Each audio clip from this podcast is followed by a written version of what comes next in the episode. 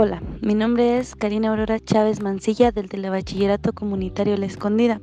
Hoy les hablaré sobre la pregunta, ¿eres tonto si puedes copiar en un examen y no lo haces?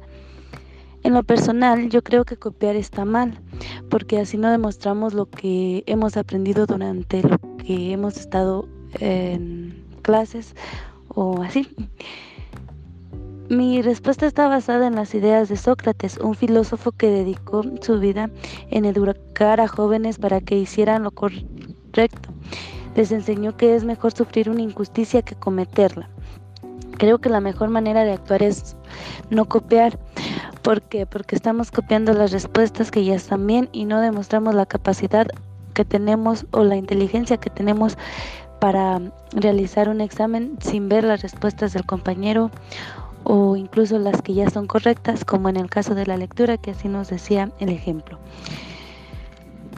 Para concluir, les recomiendo a los alumnos del telebachillerato que si tienen la oportunidad de copiar, que por favor no lo hagan, que hagan lo correcto, que hagan su esfuerzo para ver cuánta capacidad tienen, cuáles son sus capacidades y todo eso.